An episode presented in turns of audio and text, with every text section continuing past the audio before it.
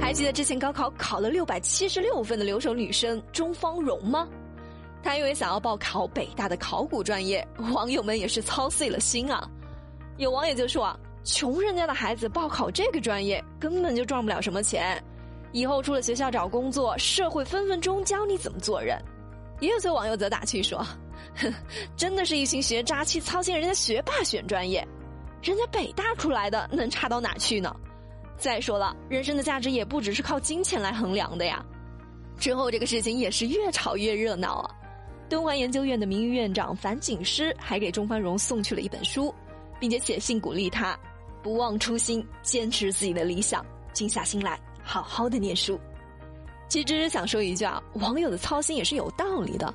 的确，毕业之后考古专业学生找工作确实是有点尴尬，比起那些学金融的，赚钱也少得多。但是人各有志嘛，人家北大出来的再怎么不赚钱，安稳又有意义的度过这一生也是值啦。好了，这里是热乎知乎，我是芝芝，跟我一起来刷新今天的知乎热榜吧。知乎热榜第一名，女子举报家乡环境问题获刑两年半，知乎热度两千一百五十七万。李思霞是陕西一家大型国企的女工程师。他是当年村里面考出去的第一个大学生。这些年来，他通过网络发帖等方式，一直在反映老家的两家石料厂污染环境、损坏道路的问题。怎么回事呢？二零零九年的时候，两家石料厂就进驻了双喜村。当时大家都觉得这是个好事啊，村里面就可以赚钱了。但是这两家厂在没有拿到采矿许可证的情况下，就开始投入运营了。之后不断出现的陨石卡车就把公路也压坏了，导致公路是晴天尘土满天飞，到了雨季是一脚踩下去全是泥。这也就算了，更严重的是当地村民的饮用水也变得浑浊起来，并且很多村民家的耕地都受到了破坏。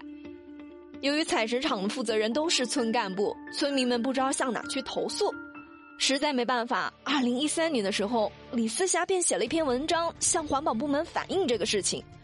之后，采石场就停了一年，并且给了村里一笔补偿。村民们为了感谢李思霞为他们跑腿，就给了他六千块钱。不过，李思霞表示自己并没有收这个钱。没想到之后停了一年的采石场，在二零一五年的时候又开始运营了。李思霞在村民的委托下，又开始写信举报采石场。五月二十号，省督察局去核查，还说反映的事情都属实，说是要限期整改。可是结果一转身就变了，李思霞以寻衅滋事罪被判刑了两年半。这个事情之所以会被大家所关注呢，是因为法院说一审在判决的时候有问题，所以二审就没过。也得亏是二审没过，李思霞是保住了，我们的法治也保住了。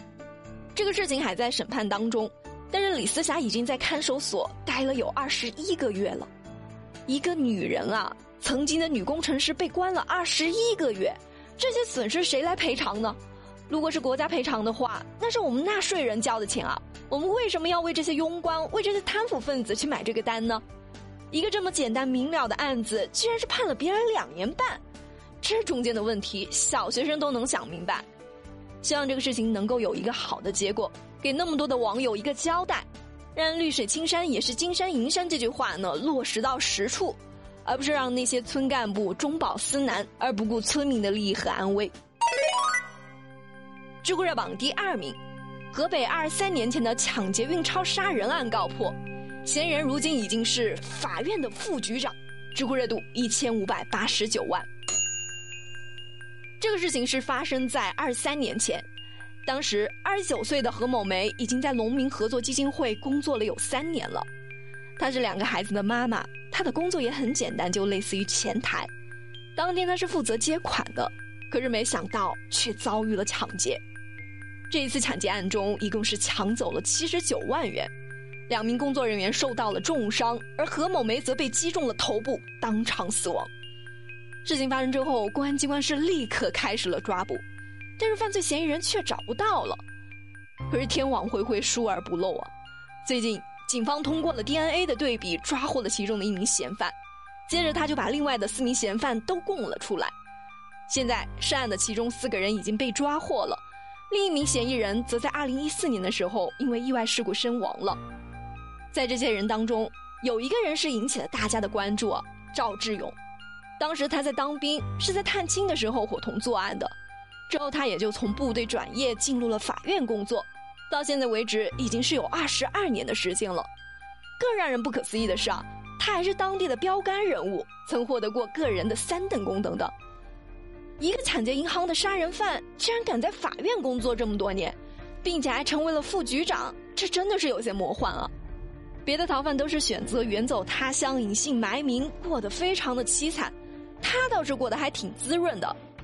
有网友就说，他既然能够有今天的地位呢，就说明他本身还是有一定的能力的。如果不是当年犯了那个错误，他的人生本应该是比较顺利的。但是人生是没有如果的。不管你再有能力，违法的事情你是坚决不能碰的。你碰了之后就没有回头路可走了。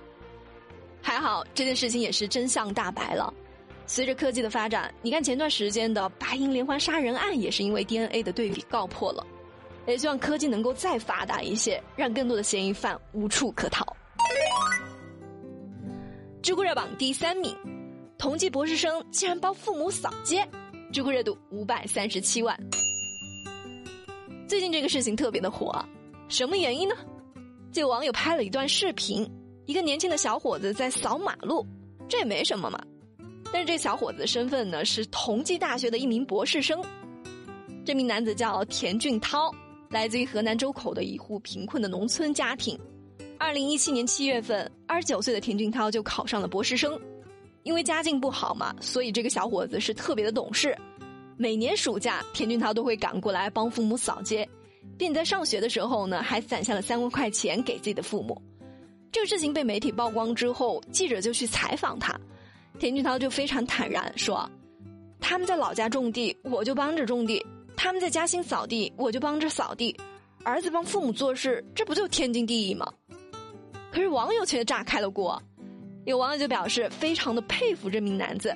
他能够放下身段帮父母扫地，是一个孝顺的好孩子。有人就不太认同这种做法，说博士生了还来扫地，这完全就大材小用嘛！你去做个勤工俭学，都比这赚得多，不划算。我想这个事情他之所以会引起那么大的关注呢，无非就是贴上了博士生和环卫工这两个反差比较大的标签。但芝芝觉得田俊涛他说的特别的好，学历和尽孝是没有半毛钱的关系的。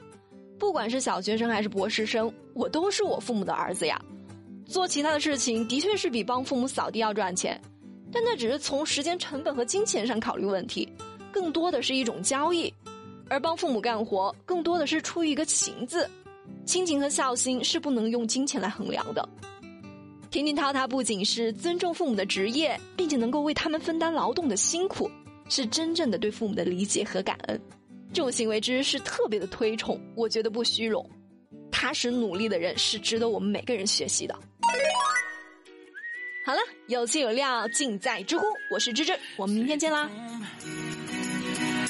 beaucoup trop bas. Si tu perds confiance, tourne-toi vers moi. Feel the wind blow softly through my hair.